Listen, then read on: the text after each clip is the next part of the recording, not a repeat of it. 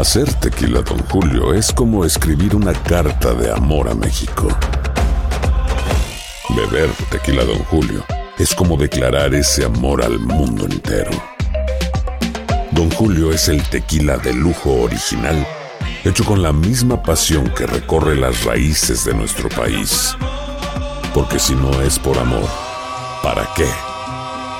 Consume responsablemente. Don Julio Tequila, 40% alcohol por volumen, 2020. Importado por Diageo Americas, New York, New York. Boost Mobile tiene una gran oferta para que aproveches tu reembolso de impuestos al máximo y te mantengas conectado. Al cambiarte a Boost, recibe un 50% de descuento en tu primer mes de datos ilimitados. O, con un plan ilimitado de 40 dólares, llévate un Samsung Galaxy A15 5G por 39.99. Obtén los mejores teléfonos en las redes 5G más grandes del país. Con Boost Mobile, cambiarse es fácil. Solo visita boostmobile.com. Boost Mobile, sin miedo al éxito. Para clientes nuevos y solamente en línea, requiere AroPay. 50% de descuento en el primer mes requiere un plan de 25 dólares al mes. Aplican otras restricciones. Visita boostmobile.com para detalles. Hay gente a la que le encanta el McCrispy y hay gente que nunca ha probado el McCrispy. Pero todavía no conocemos a nadie que lo haya probado y no le guste. Para pa pa pa. Cassandra Sánchez Navarro junto a Catherine Siachoque y Verónica Bravo en la nueva serie de comedia original de VIX, Consuelo, disponible en la app de VIX ya. Hoy en Buenos Días América conversamos con Antonio Rodiles, coordinador del proyecto Estado de SATS, a propósito de que Cuba el próximo primero de enero unificará su moneda. También conversamos con Pastor Enrique Antillano, representante de Obamacare. Hoy se vence el plazo. Juan Carlos Martínez, doctor en Ciencias de la Comunicación. ¿Qué pasó ayer con Google que colapsó a nivel mundial? Tuvimos una mesa abierta con Fernando Escuelas, analista político, y Raúl Penque, periodista de Univisión desde Houston, a propósito del voto del colegio electoral que ya fue emitido para conocer la decisión y las implicaciones que esto tiene. Tenemos este panel de lujo. Bueno, nos vamos de inmediato con nuestro próximo invitado porque eh, se acaba el plazo para elegir un seguro médico y usted tiene que saber algunos detalles si ya está corriendo a último momento. Pastor Enrique Antillano, representante de Obamacare, está con nosotros en Buenos Días América. Muy buenos días, eh, señor Antillano, ¿cómo me le va? Muy buenos días, ¿cómo están ustedes? Muy bien. Queremos decirle a la audiencia que si tienen preguntas con relación a Obamacare, llamen ya al 1-833-867-2346 para que rápidamente haga su consulta. Esto es pocos minutos, así que aproveche la oportunidad. Señor Antillano, hoy se vence el plazo. Las personas que no se ocuparon de esto con anterioridad tienen oportunidad en las últimas horas. Sí, todo el día de hoy tienen la oportunidad de poder inscribirse o registrarse en cuidados de salud Obamacare o hacer su renovación, la revisión de su póliza o hacer su renovación. De verdad que los invitamos a todos a que tomen una buena opción y puedan tener eh, la tranquilidad que se merecen tanto ellos como su familia y poder estar asegurados en el año 2021. Hoy vence el plazo, le recordamos, hoy vence el plazo a las 12 de la noche. Eh, por favor, llamen a su gente, llamen a sus asesores, a sus agentes y regístrense. Es importante que puedan tener una cobertura de salud y más de poder obtener los créditos fiscales que le otorga el gobierno para poder tener una póliza acorde con sus necesidades. Porque tenemos entendido que hay más de 70 planes de seguro médico disponibles, ¿cierto? Sí, inclusive muchos más. Hay personas que por la zona donde viven, eh, por su psico, pues, pueden obtener hasta 100 planes, 120 eh, planes. Son seis compañías que están participando y de esas seis compañías cada una tiene eh, variedad de planes, tanto como bronce, como plata, oro y platino. Mm. ¿Cuáles son esos mm, requisitos, documentos, eh, eh, datos que tienen que tener a la mano a la hora de gestionar este Obamacare para que las personas se preparen? Los datos son sencillamente los mismos que dijimos para calificarse. Un estatus migratorio vigente y unos ingresos mínimos para poder calificarse en cuidados de salud Obamacare. Las personas que no tienen un documento legal en este país pueden de alguna manera beneficiarse? Realmente no. Tiene que tener un documento que le permita tener un Social Security con un eh, estatus eh, de permanencia en el país y unos ingresos mínimos para poder calificarse a cuidado de salud Y en cuanto a las edades, señor Antillano, ¿hay alguna limitante desde hasta? No, no tiene limitante en las edades y lo más importante es que Cuidados de Salud a través de su programa no tiene limitaciones en cuanto a plazos de espera y persistencia. Todas las personas eh, califican sea cual sea su estado de salud. Diego está en nuestra línea telefónica. Gracias por comunicarte al 1-833-867-2346. Si usted tiene una pregunta alrededor de Obamacare, puede llamar a esta línea para que se lo pregunte al experto. Diego, ¿cuál es tu pregunta? ¿Qué tal? Eh, buenos días. Aquí al señor eh, pregunta rápido y directo. ¿Por qué Obamacare es tan carísimo para una persona que gana 17 mil dólares al, año, es una proyección.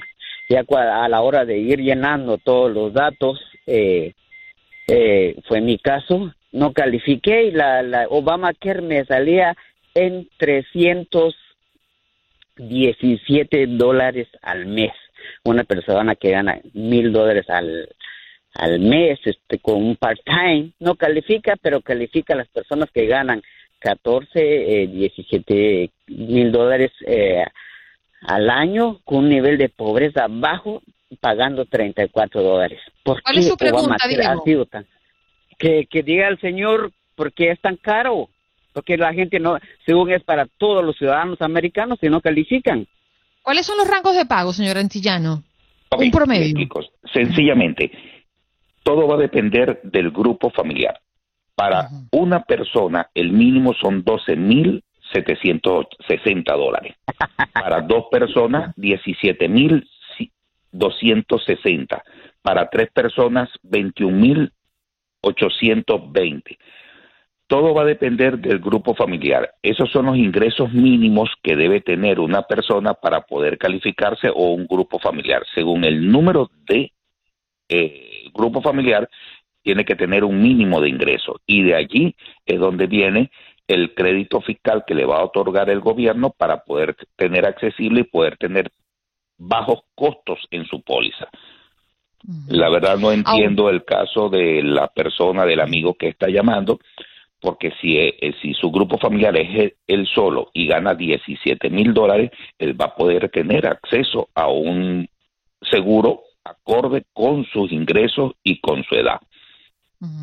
Hay muchas personas que se preguntan y por acá me están enviando a través de nuestras redes sociales que si hay mm, clasificación entre los inmigrantes que no puedan calificar para Obamacare. Ya nos comentó que las personas que no tienen documentos, o sea, legalidad en este país no pueden optar. Pero hay otra eh, excepción por allí entre los inmigrantes. Siempre y cuando tengan un número de alguien asignado, y estén en un proceso inmigratorio, el mercado de salud les permite registrarse y al recibir cualquier documento ya que los acredite, como puede ser un permiso de trabajo, un asilo político, una visa eh, especial por eh, actitudes, pues el mercado de salud les permite eh, ingresar al programa de cuidados de salud. Mm, señor Antillano, muchas gracias por comunicarse con nosotros. ¿Dónde podemos nosotros tener más información sobre Obamacare? Ok, en la página de cuidadosdesalud.gov y utilizando eh, los servicios de nosotros, los agentes. Con gusto, pues los podemos ayudar. Muchísimas gracias, Pastor Enrique Antillano, representante de Obamacare. Recuerden que hoy vence el plazo para inscribirse. Cambiemos de tema, vamos a hablar de Cuba y es que mm, entrará en vigor el próximo primero de enero, de enero la unificación de su moneda. Para que nos explique cuáles son esas acciones económicas que se realizarán en Cuba, tenemos a Antonio Rodiles, coordinador del proyecto Estado de SATS. Muy buenos días, ¿cómo amanece? Sí, muy buenos días también para, para ustedes y gracias por la invitación. Oye, Antonio, para, para disipar un poco las dudas, ¿no? De lo que significa unificación de su moneda. No van a dolarizar. ¿Qué es lo que va a ocurrir económicamente hablando en Cuba? Bueno, mira, eh, estos regímenes comunistas siempre tienen, usan muchos eufemismos y realmente en Cuba de entrada no hay ni siquiera moneda, porque cualquiera de los papeles que han estado circulando eh, no tienen un respaldo en, en moneda dura, no tienen una convertibilidad directa a moneda dura, al dólar, al euro o demás. Entonces, habían eh, de momento el régimen, debido a la inflación de los años 90, comenzó a circular un segundo tipo de papel moneda, que le llamó eh, eh, moneda libremente convertible, o CUC, que al final te, te digo no lo era. Era una otra denominación y eso lo, lo usó durante eh, todos estos años, desde los años 90, te digo más de 20 años, para eh, evitar la circulación del dólar al interior de la isla. ¿Qué pasó? Que a partir de determinado momento, incluso empezaron a imprimir tanto CUC que ya ni siquiera al régimen era conveniente eh, venderle productos al cubano en esa, en esa denominación y definitivamente se lanzan a eh, desaparecer el CUC, a sacar el CUC de circulación y el llamado peso cubano a devaluarlo para eh, tratar de sanear algo las finanzas del, del país. Eh, han establecido eh, un tipo de cambio de 24 eh, pesos cubanos por dólar, pero esto to- todavía sigue siendo algún tipo de abstracción, porque uno no puede ir a un banco y cambiar el peso cubano este a dólares, no lo, no lo permiten. Ni siquiera cuando vayas a viajar te permiten tus pesos cubanos llevarlo a dólar. Una especie de, de corralito, ¿no? El- lo que está trayendo por consecuencia es que se está disparando la inflación y por supuesto en Cuba, y el cubano siempre ha tenido que vivir en un mundo paralelo, que es el mercado negro, que es esa economía informal, y a- ahí el, el dólar sí se está eh, disparando y está tomando otro tipo de valor. A diferencia de lo que el régimen ha establecido, ha fijado de 1 por 24, ya ahí va eh, cercano a los 50 pesos cubanos por dólar. A ver, Antonio, si estoy entendiendo bien la dinámica, con esta nueva tasa de la que nos hablas de cambio única de 24 eh, por dólar, ¿se produce una devaluación de la moneda nacional? Eh, en principio sí, porque ¿qué ocurre? Es un poco enredado, es un poco enredado porque eh, todo esto está hecho a mano por parte del régimen, no es, eh, no ocurre de forma espontánea como tiene que ocurrir en una economía de libre mercado. El- el- las empresas estatales, porque el- que es la parte que te dije un poco delirante de esto, las empresas estatales tenían un tipo de cambio y los privados tenían otro tipo de cambio. En ese sentido, las empresas estatales cambiaban a un peso cubano por un dólar y en este momento van a cambiar a 24 pesos cubanos por un dólar. Era un Lo subsidio.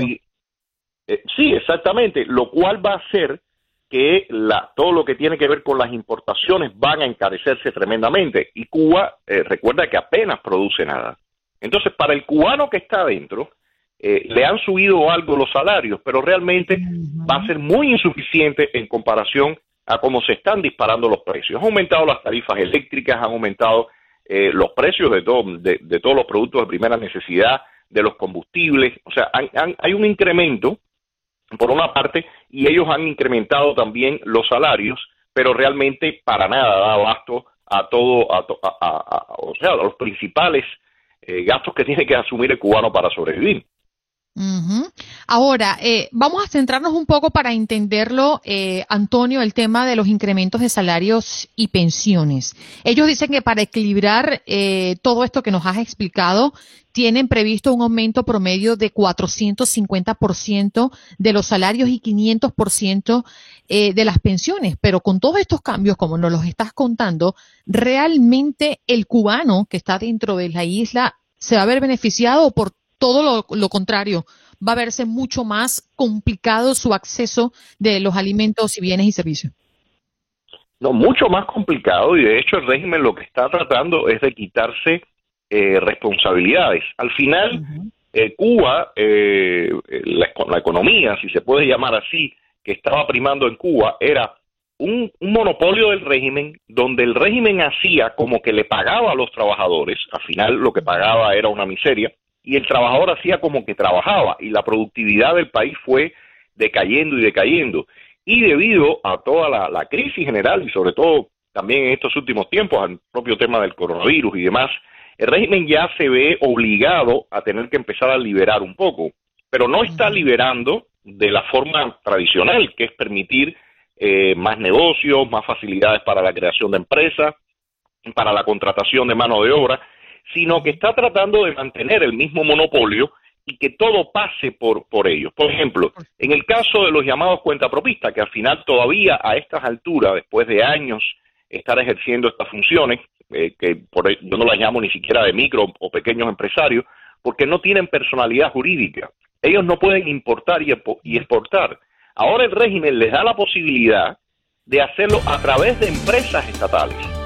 Como esto siempre tiene que pasar por el filtro de ellos, y eso, y eso es lo que hace que sea completamente inoperante. Sí, Antonio, te agradecemos estos minutos que nos has dado para explicar algo que para muchos nos parece complejo, ¿no? Porque no entendemos cómo se diseñan estrategias económicas solo a favor de un lado, pero ya sabemos que con Cuba se manejan, ¿eh? Es un Frankenstein que construye el, Estado para sostenerse en el poder, no es otra cosa.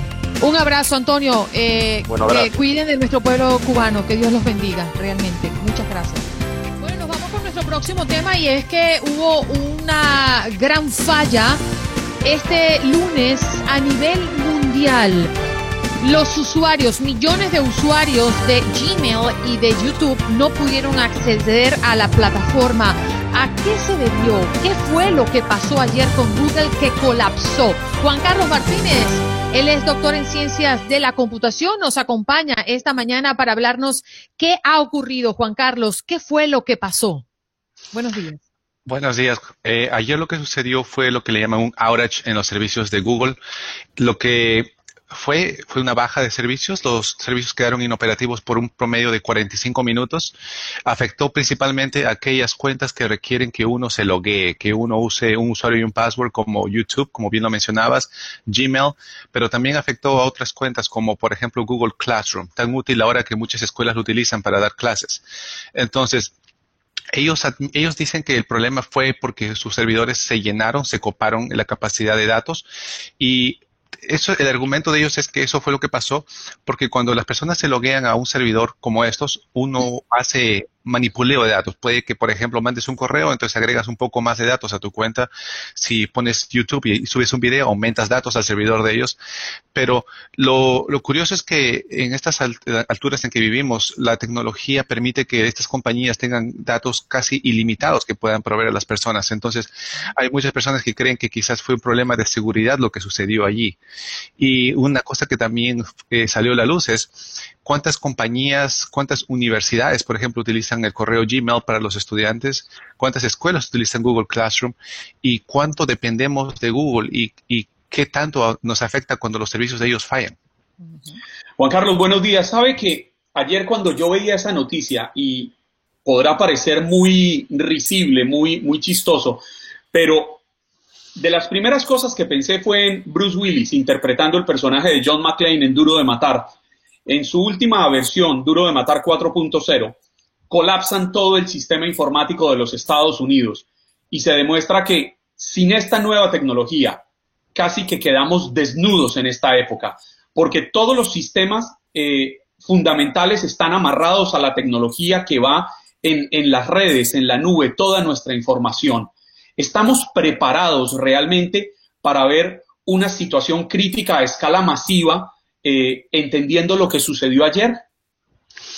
El problema que tenemos, y es algo que ya ha estado en, los radares de muchas personas, es cuánto dependemos de Google y cuánto monopolio tiene Google.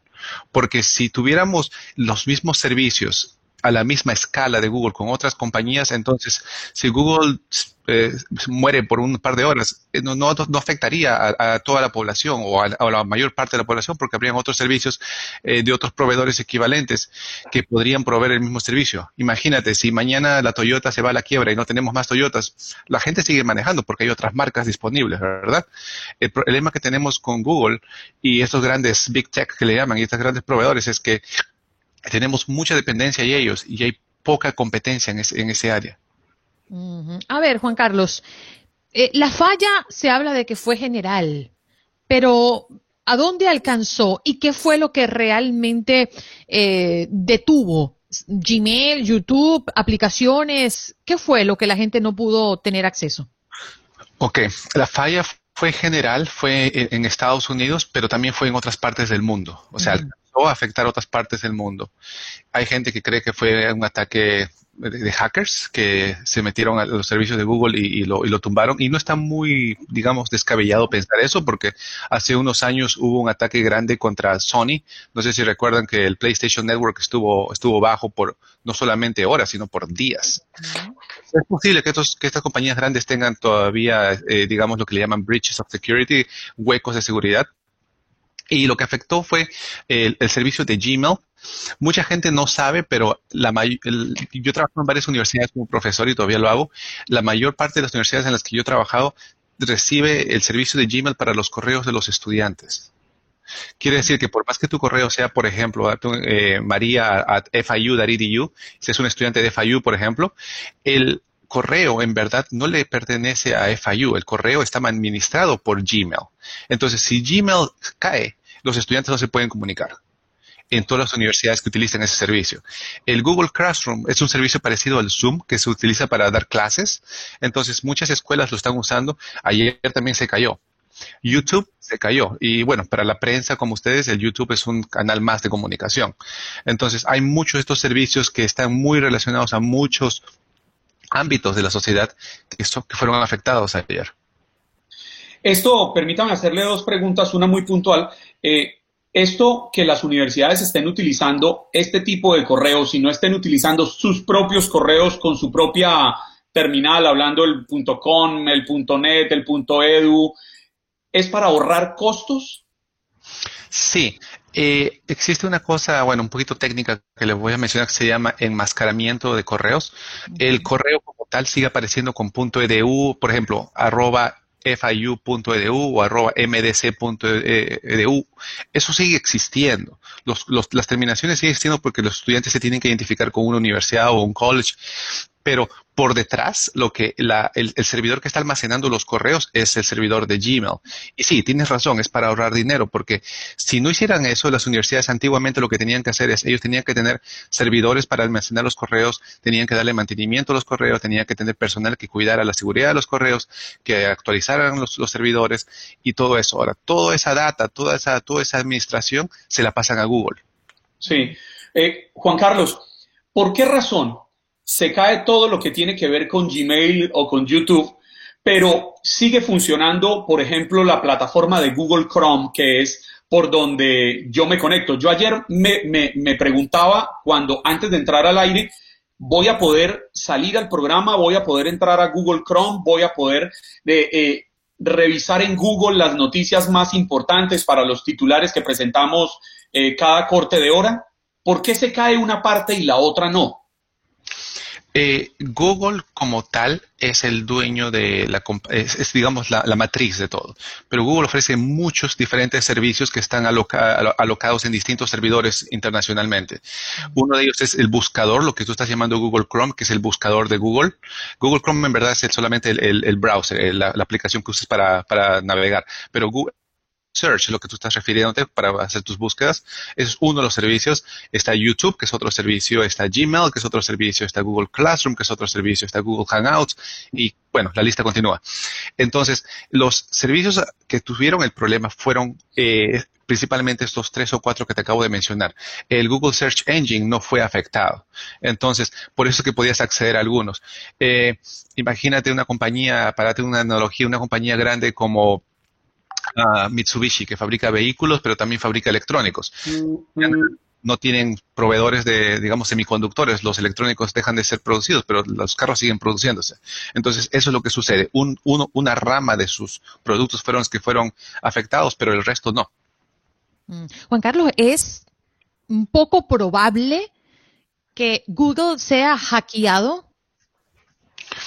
Es menos probable que, por ejemplo, compañía pequeña que tiene menos personas eh, a cargo de la seguridad, pero no es imposible. Por eso le mencionaba el ejemplo de Sony. Sony es una compañía que tiene una trayectoria mucho más larga que Google. Eh, es más, eh, tiene menos usuarios que Google, lo cual es interesante porque cuando tú amplías la cantidad de usuarios que tú tienes, tú abres tus puertas a mayor posibilidad de ataques. Entonces, y es posible que Google sea tumbado, sea, sea hackeado. Porque además, como lo, lo, lo, comentaba Juan Carlos, uno a veces piensa que esos monstruos son incapaces de ser violados, ¿no? Eh, hablando eh, en términos de seguridad. Y, y, bueno, fíjate, ¿no? Creo que son vulnerables en poca cuantía, pero siguen siendo o teniendo huecos de seguridad, como lo comentabas hace rato, Juan Carlos. Gracias por estar aquí y por aclararnos este punto que además a todos nos puso de cabeza el día de ayer y a todos a nivel mundial. No hay problema. Un abrazo. ¿Dónde podemos conseguir, Juan Carlos? En facebook.com slash Martínez. Vale, seguro. Juan Carlos Martínez, experto en tecnología. Bueno, hoy con nosotros, doctor en ciencias de la computación, pues nos hablaba de esta falla mundial que presentó Google el día de ayer. Listo para continuar en Buenos Días América de costa a costa. Bueno, las palabras que han retumbado como primera línea en las noticias en este país y en el resto del mundo, porque es momento de pasar la página. Es lo que dice Joe Biden luego de que el colegio electoral certificara el día de ayer su triunfo frente a Trump. Todavía falta algunos pasos y procesos, como es habitual después de una jornada electoral presidencial. Eh, y también, pues vamos a estar hablando de otras elecciones a lo largo de nuestro segmento. A partir de este momento ya tenemos a Raúl Painter con nosotros. Muy buenos días, mi Ah, querido. pero Qué guapo. a mí no me avisaron ¿Qué tal? Muy buenos días. ¿Qué tal, Juan Carlos, Andreina? Un gusto enorme saludarlos. Esp- espero, espero que me estén viendo bien, porque, bueno, después de algunos intentos, finalmente, ya saben, este, la hora no me ayuda mucho. Estamos mm, conectados y además viéndolos, viéndolos muy contentos y empezando un martes lleno de, de expectativas, hay que decirlo así, después de las noticias que escuchamos el, el día de ayer, porque de alguna manera se sigue analizando esta decisión del colegio electoral que ayer de manera contundente ofrece o da el triunfo al candidato demócrata Joe Biden. Así que en medio de esta expectativa me da mucho, mucho gusto saludarlos a ustedes y a toda la audiencia. Y es, Es verdad, Raúl. Usted lanza la pregunta de espero me estén viendo bien para que Dora se la responda, ¿cierto? Saludos, Dora, por supuesto. Muy buenos días. vamos a ponernos serio porque tenemos a otro invitado, ¿no? Y si llega Dora por ahí, lo mínimo que le va a decir a Raúl, ¡ay, qué hombre tan sexy con esa voz! bueno, vámonos, vámonos, me voy a poner seria. Fernando Espuelas, analista político, hoy también nos acompaña. Fernando, qué placer tenerte hoy en Buenos Días, América. Buenos días, muchísimas gracias por la invitación, un placer estar con ustedes. Bueno, como ya lo adelantábamos, el día de ayer se cumplió un paso más de este proceso en los Estados Unidos. Para muchos aburridos, para otros la certificación de unos resultados que ya conocíamos estado por estado, pero se le da el paso adelante a unas elecciones sumamente controversiales, porque todavía el presidente Donald Trump no lo admite. Eh, ¿Qué opinión te merece, Fernando? Comienzo contigo y bueno, esta mesa está abierta para que ustedes también conversen. Eh, ¿Qué opinión te merece que todavía el presidente Trump no asuma su pérdida? Bueno, de alguna manera no es tan sorprendente porque él nos había dicho que la única manera que iba a ser una elección limpia es si él gane, gana ah, y si él pierde es una, un fraude, ¿no? Entonces él ya preanunció como una novela latinoamericana ah, que eh, él iba a ganar sí o sí. Entonces, eh, lo que estamos viendo, yo creo, es algo realmente histórico. No hemos nunca tenido en este país un presidente que ha desafiado la votación del pueblo. Nunca ha ocurrido. Ah, siempre hay algún tipo de problemita por aquí, por allá, ah, pero definitivamente esto es algo nuevo. Y lo que pasó ayer con el colegio electoral es realmente muy notable ah, porque nunca nos habíamos dado cuenta que estaba votando el colegio electoral porque es un procedimiento casi simbólico históricamente, porque a nadie se le había ocurrido eh, luchar después de que una elección fue anunciada. Así que estamos viendo aquí, ojalá, el comienzo del fin de Trump y lo que es la restauración de las tradiciones democráticas de este país. ¿Tú crees, Raúl, que esta resistencia del presidente Trump de admitir su pérdida mm, atenta la democracia en este país? Definitivamente coincido. Primero me da muchísimo gusto eh, ver nuevamente a Fernando Espuelas, una gran figura eh, de la radio, un historiador eh, con antecedentes muy, muy importantes en el ámbito digital, por supuesto, pero también en el ámbito de la academia histórica. Fernando, un fuerte abrazo. Yo coincido plenamente porque lo hemos dicho y lo hemos hablado en estos espacios. Definitivamente considero que fue o ha sido un atentado a la democracia de este país, permitido muchas veces por algo mm, de lo que me gustaría conocer la opinión de Fernando, que es la necesidad, eh, básicamente, de saber si es necesaria o no una reforma de carácter electoral que impida este tipo de situaciones legales como la que se presenta eh, de manera histórica con el presidente Donald Trump, pero que finalmente deje en el voto popular la decisión última, auténtica, desde mi punto de vista esencial, de lo que es la democracia en este país. Veremos ese día, cuándo llegará, estamos en condiciones de lograrlo o no, Fernando. Bueno, eh, Raúl, primero, qué, bueno estar contigo una vez más después de tantos años, ¿no? Pero eh, el, tema aquí fundamental es que el proceso electoral está condicionado por la Constitución y la Constitución a propósito fue creada para no cambiarse. Se ha cambiado solamente creo que son 26 veces en toda la historia. Entonces es algo, eh, fundamental que tiene que ocurrir no a nivel constitucional, o sea, en, un mundo ideal sí constitucional, pero eso tomaría años y años y años y no hay ninguna manera de ver cómo eh, los republicanos que gozan de una ventaja muy importante en el colegio electoral van a rendir ese poder, ¿no? Pero existen otras eh, modalidades, eh, reformas que se están considerando en donde los votos se adjudican basado en el voto popular, dependiendo en cierta fórmula. Esas cosas se están e, explorando, pero al fin y al cabo, lo que creo que hemos descubierto a través de este proceso tan desprolijo, tan caótico, es que el Partido Republicano del 2020 no es el Partido Republicano de Reagan. Es un partido republicano altamente radicalizado uh, que no le importa realmente los valores democráticos. Esto lo, podemos entender en, en, los pleitos que presentó la campaña de Trump, en donde efectivamente ellos buscaron descalificar los votos primordialmente de afroamericanos y latinos. O sea, no es que buscaban algún tipo de balance o justicia o lo que sea, sino que estaban buscando descalificar esos votos en particular. Lo que eso implica es que ellos están dispuestos a gobernar inclusive cuando no han ganado una mayoría nacional en, desde el 2004. Y, recordemos que desde uh, George H.W. Bush en el 92 para adelante han ganado una elección nacional, aunque han ocupado la presidencia varias veces y obviamente han controlado el Congreso. Entonces, e, esto es realmente algo muy preocupante porque obviamente 70 millones de personas votaron por Trump y lo hicieron entendiendo lo que él representaba a cierto nivel, ¿no? Entonces, es, es problemático. Pero, Fernando, Fernando y Raúl, a mí lo que me llama la atención es saber si somos capaces como democracia de reformar el sistema electoral estadounidense Llevamos más de dos siglos de tenerlo y se ha intentado más de 700 veces, 700 intentos de reformar esta instancia del colegio electoral que en una posición muy personal creo que es anacrónica, es antidemocrática porque desconoce a las mayorías y es disfuncional abiertamente, porque entramos en campos delicados.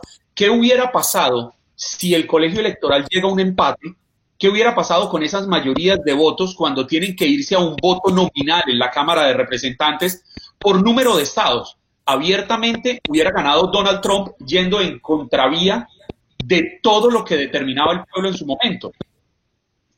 Yo estoy totalmente de acuerdo, eh, Juan Carlos. Pienso en primera instancia, como lo ha dicho Fernando, que es eh, sumamente complicado eh, cambiar constitucionalmente el formato que hoy tenemos eh, en el proceso electoral que se vive cotidianamente en Estados Unidos y en donde eh, constantemente se cometen este tipo de, errores, podría yo decir, en una era democrática que nos obliga a estar mucho más en tiempo y forma en aspectos de modernidad básicas que evidentemente no se tienen. Eh, yo en lo personal, y creo que a ustedes también les ha pasado, asistiendo, eh, por ejemplo, en Texas hace un par de años, en una eh, convención republicana, que los votos de los delegados o de los participantes sigan contándose a ojo de buen cubero, como dirían en México, es decir, en, una, en un gran auditorio con probablemente 500 o 600 personas,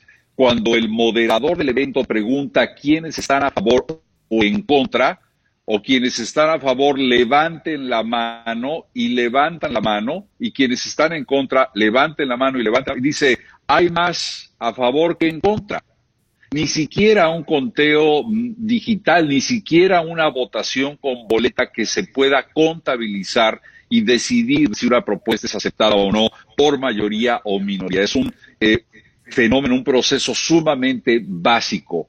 Creo yo que lo más importante salvo la mejor opinión de ustedes, es que en tanto no exista una voluntad política real de limitar el poder de decisión política electoral de algunos grupos, esto nunca va a cambiar en los Estados Unidos. Pero es un fenómeno y es un proceso, debo decir, cada vez más cuestionado a nivel internacional por lo anacrónico, por la falta de modernidad en sistemas que hoy en día pueden hacer esto, mm, eh, pueden mejorarlo en muchos sentidos.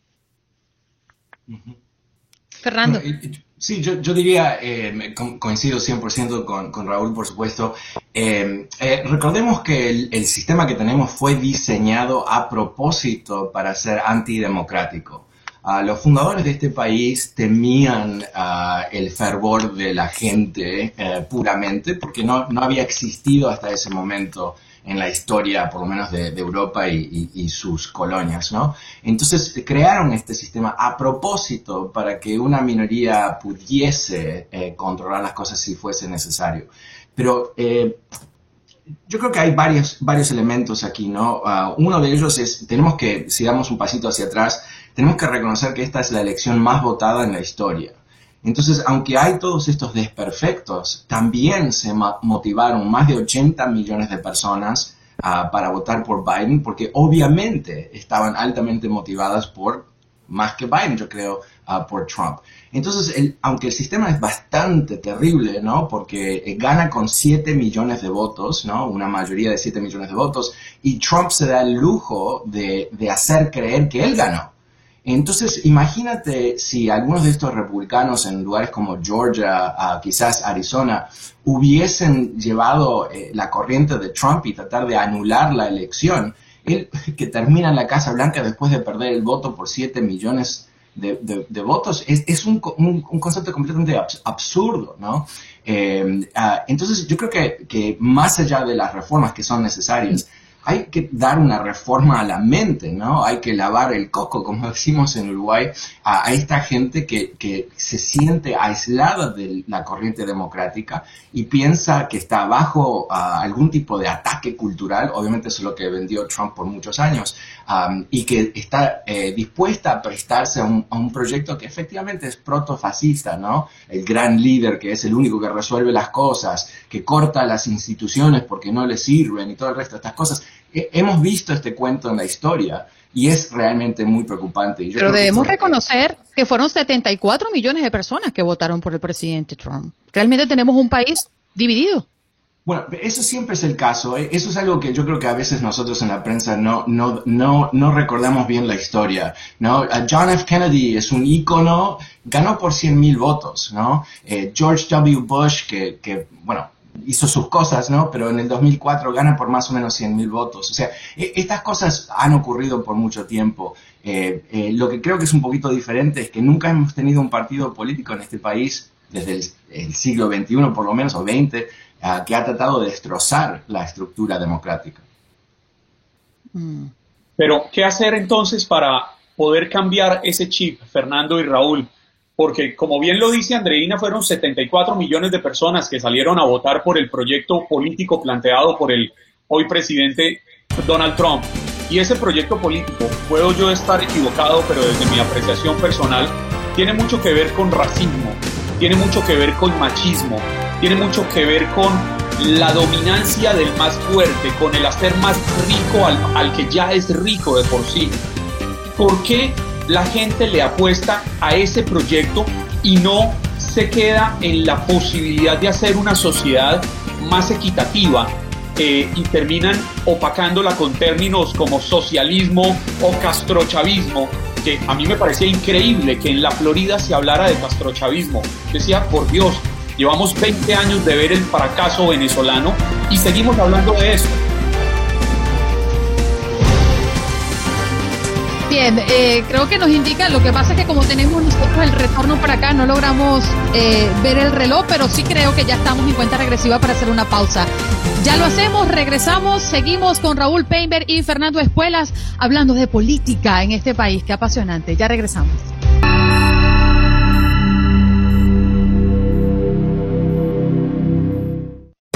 Hacer tequila, don Julio, es como escribir una carta de amor a México. Beber tequila, don Julio, es como declarar ese amor al mundo entero. Don Julio es el tequila de lujo original, hecho con la misma pasión que recorre las raíces de nuestro país. Porque si no es por amor, ¿para qué? Consume responsablemente. Don Julio Tequila, 40% alcohol por volumen, 2020. Importado por Diageo Americas, New York, New York. No existe una mejor forma de arrancar tu día que Buenos Días América. Porque aquí valoramos tu opinión, te contamos la noticia y analizamos junto a los expertos. Reímos o lloramos a tu lado porque somos una gran familia. Andreina Gandica y Juan Carlos Aguiar te acompañan con ese estilo único. Estamos al aire, en vivo y a tu lado. Somos Buenos Días América. Hello, hello, buenos días, América de costa a costa, entrando ya a nuestra cuarta hora de programa. Gracias por estar en sintonía de costa a costa desde Los Ángeles hasta Miami, en más de 25 emisoras en todo el territorio nacional, pero también a través de aplicaciones como Euforia, TuneIn y estamos también compartiendo de manera simultánea a través de nuestro Facebook. Buenos días, AM. Vámonos, parceros, si a usted le parece, con lo que ha sido noticia en las últimas horas. ¿Qué pasó? ¿Qué pasó? ¿Qué pasó? Mientras usted dormía. Mientras usted dormía. El fiscal general William Barr dejará el cargo justo antes de la Navidad, anuncia el presidente Trump. Investigan tiroteo que deja al menos a dos personas heridas en una fiesta en el centro de Houston. La balacera habría comenzado cuando varias personas dispararon en contra de dos invitados en el estacionamiento del lugar y donde se realizaba la fiesta la madrugada de este martes. Autoridades permanecen en la escena y entrevistan a testigos para determinar qué ocurrió e identificar a los sospechosos. Científicos acuden a TikTok para informar sobre la vacuna del coronavirus. Entregan más tarjetas de regalos de 250 dólares a los residentes de Miami afectados por el coronavirus. Las tarjetas de regalo pueden utilizarse en las tiendas Publix y este martes la ciudad de Miami tendrá una nueva jornada para repartirlas a los residentes afectados por el COVID-19. Enfermera latina es la primera persona en recibir la vacuna del coronavirus en California. Y en California lanzan campaña para que hispanos y afroestadounidenses se vacunen contra el coronavirus en el Valle de San Fernando. De acuerdo con Nuri Martínez, concejal del distrito número 6, se trata de una iniciativa que busca educar y sensibilizar a mujeres de cada hogar para que convenzan a las familias completas de participar en el proceso. Y y Cuomo advierten que New York City se debe preparar para otro cierre total.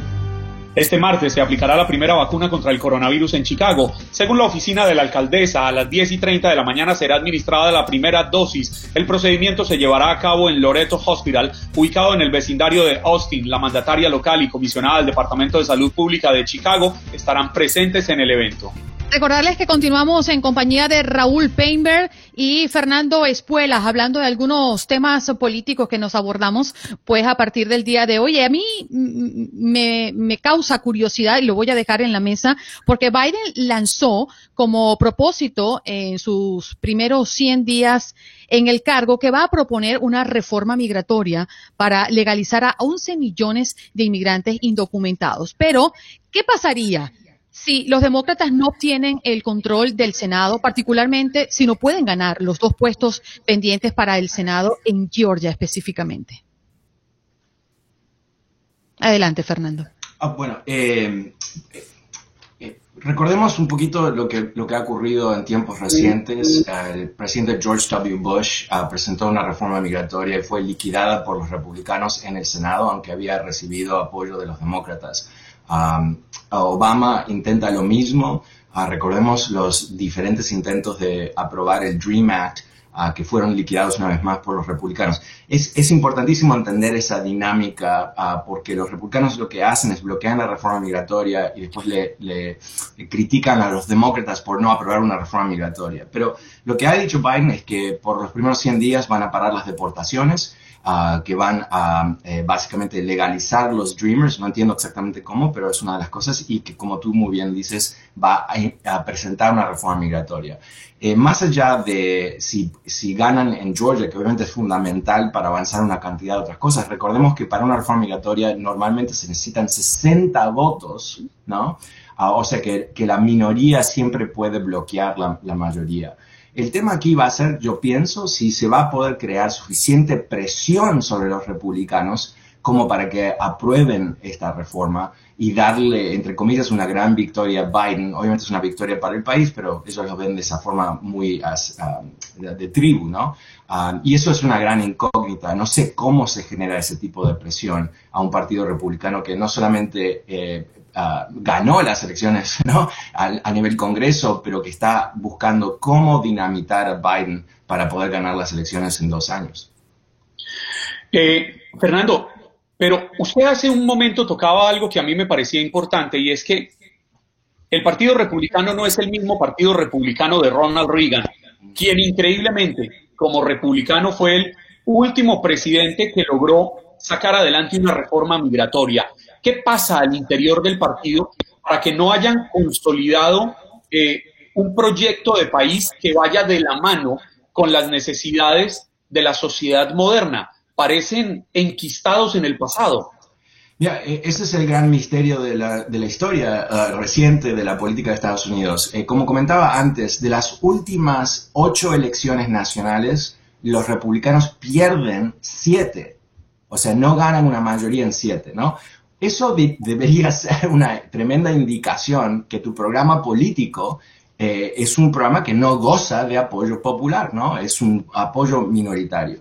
Y en vez de reformar el programa político, se han metido más adentro, han, han radicalizado ese programa. Entonces, recordemos lo que hizo Trump. Eh, él, él, siempre le habla a su famosa base, ¿no? Y todos hemos pensado, qué idiotez, que nunca amplió su base de respaldo. Pero ¿cuál era la tesis? La tesis es que había suficientes eh, votantes blancos, eh, suficientemente enojados o desconformes o lo que sea, que iban a apoyar a Trump porque era apoyarlo a él en contra de lo que es esta avalancha de, latinos y negros y mujeres y todo el resto. Entonces, eh, yo creo que esa, esa dinámica es eh, lamentablemente lo que, lo que se enfrenta el Partido Republicano. Y ahora que están eh, atrapados por Trump, ¿no? que no se quiere ir, que quiere presentarse a elecciones una vez más, ¿cómo va a venir ese, ese recambio intelectual y de programa político cuando en realidad se han aferrado a este, este esquema tan agresivo de Trump? ¿no? Es, es no tengo respuesta, pero básicamente es lo que tiene que ocurrir en este país para que podamos avanzar. Raúl, ya regresaste. Aquí estamos, André. Y repotenciado, Raúl Pender. sí, creo que se lo he ah, Qué bueno, qué bueno, gracias Juan Carlos. Eso, me anima, eso me anima. Eh, eh, aquí, como siempre, como lo dije al principio, batallando con algunos problemas eh, por la zona en la que no, Raúl, la verdad es que no estamos entendiendo. sí, yo pienso, eh, como Fernando, que en tanto no estemos eh, unidos, en tanto esas eh, retóricas incendiarias, divisionistas, las hemos venido escuchando. Andreina, yo creo que pidámosle a Giancarlo que le marque por el teléfono a Raúl Peinber y tengámoslo por teléfono. Sí, tenemos problemas con definitivamente. Voy a tratar de conectarme con ustedes vía telefónica. Vale, gracias Raúl. Mientras tanto, seguimos con, con Fernando Escuelas y el interesante análisis que, que, nos, que nos plantea el día de hoy. Fernando, se viene el 6 de enero. ¿Usted cree que puedan los republicanos intentar hacer algo en esa votación nominal que es eh, en un proceso bicameral?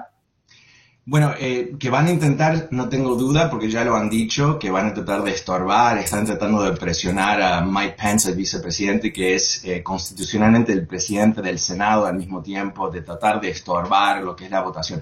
Pero bajo ley, mi entendimiento es que ya no hay capacidad, el Congreso no puede rechazarlo porque, por, lo, por si quiere, ¿no? No es algo de, no es una soberanía del, del Congreso.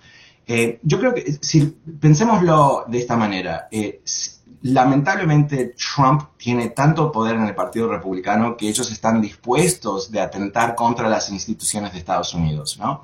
Inclusive cuando no hay la más mínima posibilidad que Trump pueda revertir uh, los resultados de la elección. Entonces, yo creo que lo que podemos esperar de aquí para adelante va a ser intento tras intento tras intento de deslegitimar a Biden de tratar de convertirlo en alguien que no debería estar en la Casa Blanca y todo el resto. Y eso eh, va a motivar, piensan los republicanos, sus votantes. ¿no? no ellos no van a motivarlos con un gran programa de gobierno, con una gran idea, con eh, resolvamos grandes temas que tenemos que resolver. No, lo van, van a motivar a la gente eh, por la vía negativa. Van a ser estorbo. bueno, más que estorbo, van a tratar de dinamitar a, Biden. Eh, Mitch McConnell, el líder de los republicanos en el Senado, famosamente cuando asume Obama, eh, da una entrevista, creo que es en Fox News, donde dice, mi misión número uno es asegurarnos que Obama sea un presidente no reelecto, o sea, que fracase. Y eso lo dice en, el 2009, cuando la economía estaba en picada, cuando teníamos la peor crisis económica desde la, de la Gran ah, Depresión desempleo masivo, etcétera, etcétera, etcétera. Y este tipo tiene, la mejor idea que tiene es dinamitar a Obama. ¿Y después qué hacen? Tratan de dinamitarlo, ¿verdad? Mm. Entonces, lamentablemente, eh, eso es lo que depara el Partido Republicano. Y, y volvemos al tema del comienzo de la conversación, la reforma electoral. Uno dice, pero ¿cómo puede ser que hagan esto? Bueno, puede ser por el tema del colegio electoral, porque eh, un estado como Wyoming, que tiene 800 mil habitantes, tiene tanto poder o más poder uh, relativamente que California, ¿no? Con 40 millones. Es, eh, en el Senado eso es, eh, real, uh, la sobredimensión del peso electoral en las elecciones con esa población y todo el resto. Uh, de alguna manera eso les da a ellos suficiente fuerza electoral como para poder avanzar. El, tema es, yo creo que es lo, la base de tu pregunta, ¿no? ¿Cómo superamos este, este momento tan difícil? ¿Cómo logramos eh, dar un salto? Y yo creo que volvemos a lo que había dicho Raúl, que creo que está muy acertado. Tiene que haber una voluntad política muy, muy fuerte por parte de Biden sin duda, pero tiene que tener a alguien que lo acompañe. Eh, y ayer Biden en su discurso después del colegio electoral, de la votación del colegio electoral, dijo que él ha hablado con varios republicanos de mucho peso en el Senado que lo quieren acompañar en ciertos proyectos. Fernando, eh, la postura de Biden sobre Venezuela. Eh, en el 2014 la administración de Obama puso en marcha la reapertura diplomática con Cuba, algo que Trump deshizo en el 2017. ¿Qué, ¿Qué, pasará? ¿Tú crees que esto va a pasar nuevamente con Biden? ¿Qué tanto ayudaría Biden al pueblo venezolano? Bueno, eh, obviamente son dos casos muy diferentes, ¿no? O sea, yo creo que ah, los venezolanos que, uh, y yo como, no venezolano que quiero que se marche Maduro y, toda esa enfermedad chavista que ha destruido uno de los grandes países del mundo, que es Venezuela, ¿no? Eh, hay que ver el caso cubano como un tremendo fracaso de la política estadounidense, porque 60 años después de esta gente, estos, estos monstruos en Cuba, están ahí. Están con el poder y están con el dinero y están reprimiendo a la gente. Y todos los esfuerzos de los políticos estadounidenses de darle a mi familia, yo tengo familia cubana exiliada, eh, lo que ellos querían, ¿no? Eh, ese, este, la mano dura con Cuba, ¿qué logró? Nada. Bueno, nada positivo. Él logró que los Castros estén ahí como príncipes y la gente muriéndose de hambre. Veamos el caso con Venezuela. Yo creo que es entendible que la gente que se tuvo que ir de su patria, que fueron desterrados, se sientan tan enojados que quieran que aprieten todas las tuercas. Perfecto, pero ¿cómo logramos que se vaya Maduro? Y ahí es tu, tu pregunta. Yo creo que la diferencia con Biden va a ser que Biden va a tomar una postura mucho más clásica estadounidense de crear una coalición de países. Yo creo que Maduro lo pueden presionar con mucha eficacia si la Organización de Estados ah, Americanos, por ejemplo, se une alrededor de ese concepto. Eh, yo creo que eh, hay niveles de presión que se pueden ejercer más allá de ah, el tema de ah, sanciones y, sanciones en particular, que, se pueden poner al Me- que se tiene, necesito un café. Te lo mando virtualmente, Fernando, te lo Yo, mando. yo hago mi programa en la noche, así que estoy medio como, wow, ¿qué, qué, qué me pasa a Pero, mí? pero Fernando, ¿qué más? ¿Cuáles podrían ser esas presiones adicionales? Bueno, por ejemplo, eh, ah, si, que- si uno quisiera ser bastante extremo, ¿no? O sea, Venezuela, patéticamente, bajo est- estos ineptos ah, corruptos, no produce suficiente gasolina. Están importando gasolina de Irán. Ah, bueno, ¿cómo puede ser eso? ¿Por qué es que la, eh, la Marina estadounidense no bloquea los barcos de Irán cuando están llegando, o quien sea, ¿no? Que llegan a Venezuela. Eh, eh, Maduro ha robado la mitad de la- del oro de Venezuela. ¿Dónde está? Busquémoslo. Saquémosles la oportunidad de viajar a, a- internacional. Yo creo que hay muchas cosas que se pueden hacer. Siendo más agresivos, Fernando. Más que- agresivo y al mismo tiempo el tema de Guaidó, o sea, pobre tipo, ¿no? O sea, le dieron tanto aliento por cinco minutos y después lo abandonaron ah, cinco minutos después. Yo creo que, que eh, para, para, recordemos esto, perdón, voy a, voy a sintetizar esto un poco. ¿Quieres recapitular? La- por favor, perdón. Eh, Raúl, cuando quieras interrumpirnos, puedes hacerlo porque estás en la línea telefónica. no, Muchas gracias, Andreina. Adelante.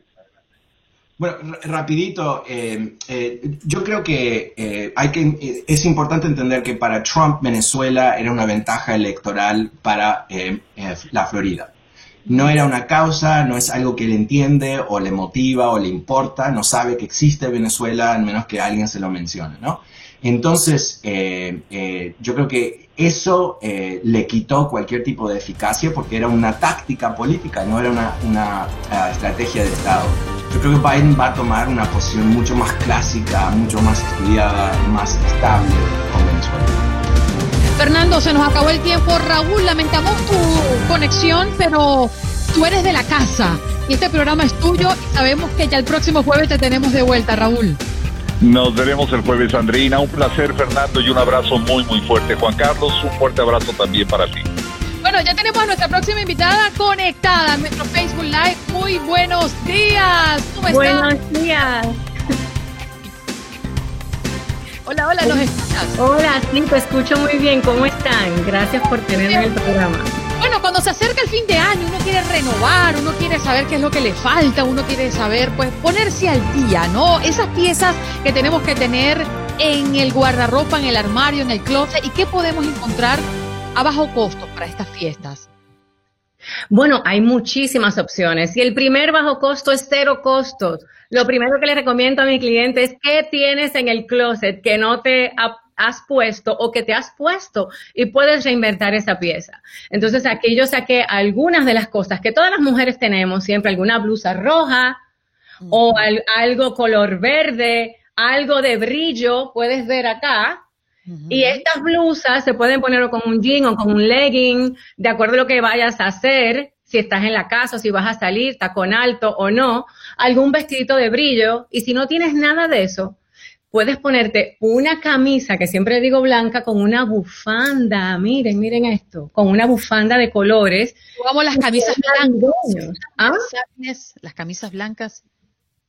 espectaculares, te vas a ver bien, sobre todo para algo de trabajo, con un pantalón negro que todas tenemos de vestir, pero te pones un lazo rojo como tipo corbata o te lo pones en el pelo o en, en los accesorios y ya estás navideña. No tenemos que parecer arbolito, le digo yo a mis amigas, para sentirnos en el espíritu de Navidad.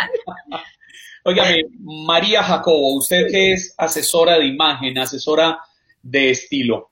Yo quería preguntarle, cada diciembre, la inmensa mayoría de las personas, cuando tenemos la posibilidad, aprovechamos para comprar alguito de ropa y, y pensar en lo que vamos a usar en el año que va a comenzar.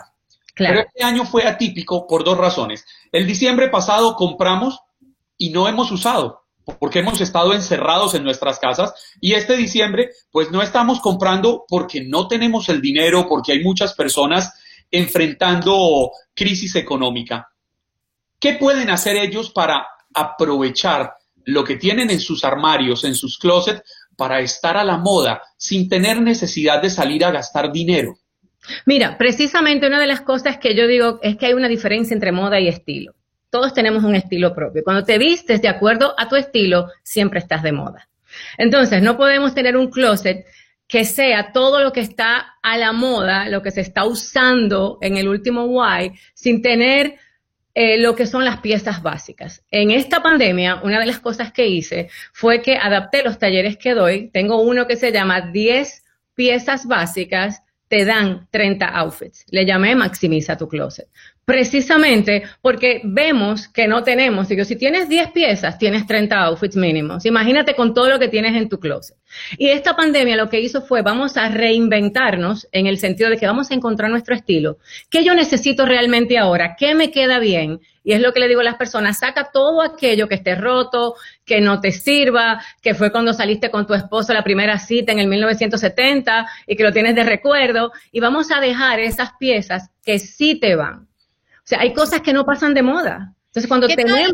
¿Qué tal si cada uno de nosotros nos proponemos hacer una jornada de donación? Ya yo la comencé a hacer en mi casa. Comencé por la habitación de mi hijo, ya mi esposo lo hizo, me falta a mí el closet mío que voy a sacar bastantes cosas para donar. Yo creo que es el momento. Quizás uno piensa en, uno, ¿no? En su vida, en su propósito de hacer limpieza, de como de resetear lo que realmente no funciona y, lo tienes paralizado. Pero pensemos también en el compartir, ¿no? En, en enviárselo a las personas más necesitadas. Y esto es lo que siempre, siempre hay una ocasión para dar y no tiene que ser Navidad. Yo siempre digo que el día a día se nos presenta esa ocasión. Y te digo algo, que una de las cosas que las personas muchas veces menos necesitan es ropa que se les dé. Se les necesita calor humano, amor. Por más asesora de imagen que yo sea, si no trato esta parte interna, te puedes vestir de Chanel, te puedes vestir de los diseñadores más caros del mundo, pero si no tienes paz, si no tienes amor, si no tienes una familia que te apoye, no tienes nada y no lo vas a poder transmitir. Entonces, lo importante que yo le digo a las personas de este tiempo, no solamente la pandemia, sino el tiempo de la Navidad, es que repensemos nuestros valores. Así sean pijamas, una persona que me decía ayer, María, no tengo con qué comprar ropa porque he invertido en otras cosas en mi negocio. ¿qué puedo hacer para que mm, sentirme cómoda el día de la Navidad con mi familia? Digo, todo el mundo tiene pijamas. Y tú tienes algunos 10 dólares, me dice ella, ¿cómo que 10 dólares? Claro, vete a Walmart, te compras unas medias navideñas, así sean tus pijamas grises o no, se ponen medias navideñas y ya tienen el toque de la Navidad. Vestidos todos, pero lo más importante es que se tienen, que están en salud y que tienen un apoyo. Entonces, el, que comprar barato, hay muchísimos lugares, desde All Navy, que tiene unas ofertas espectaculares y no trabajo para All Navy, chicas, hasta todas las tiendas, ustedes entran en, los, en las redes eh, sociales y van a ver que todo el mundo está a la venta antes de, Teníamos que esperar muchas veces las ventas el día 25 de diciembre. Ahora todas las tiendas están a la venta. Pero si no tienes, existe, como tú dices, Andreina, como existe el goodwill. Las veces nosotras nos piensan que las asesoras de imagen compramos todo caro y todo de último wow. Cuando yo quiero una pieza única en específico, voy a un Goodwill, la consigo a 3 dólares, le pongo botones diferentes y ya tengo una tremenda pieza. Vintage. Dime. Vintage. Exacto. No, y he encontrado cosas hmm, increíbles. Cosas las tienes que mostrar pronto. Gracias, María. Por nosotros. Bueno, feliz Navidad, que la pasen bien. Les mando un abrazo. Hasta pronto. Gracias por escuchar nuestros podcasts. Esto es Buenos Días América y puedes conseguirnos en Facebook como Buenos Días AM, en Instagram como Buenos Días América AM. Hasta la próxima. Boost Mobile tiene una gran oferta para que aproveches tu reembolso de impuestos al máximo y te mantengas conectado. Al cambiarte a Boost, recibe un 50% de descuento en tu primer mes de datos ilimitados. O, con un plan ilimitado de 40 dólares, llévate un Samsung Galaxy A15 5G por $39.99. Obtén los mejores teléfonos en las redes 5G más grandes del país. Con Boost Mobile, cambiarse es fácil. Solo visita boostmobile.com. Boost Mobile, sin miedo al éxito. Para clientes nuevos y solamente en línea, requiere AroPay. 50% de descuento en el primer mes requiere un plan de 25 dólares al mes. Aplican otras restricciones. Visita boostmobile.com para detalles.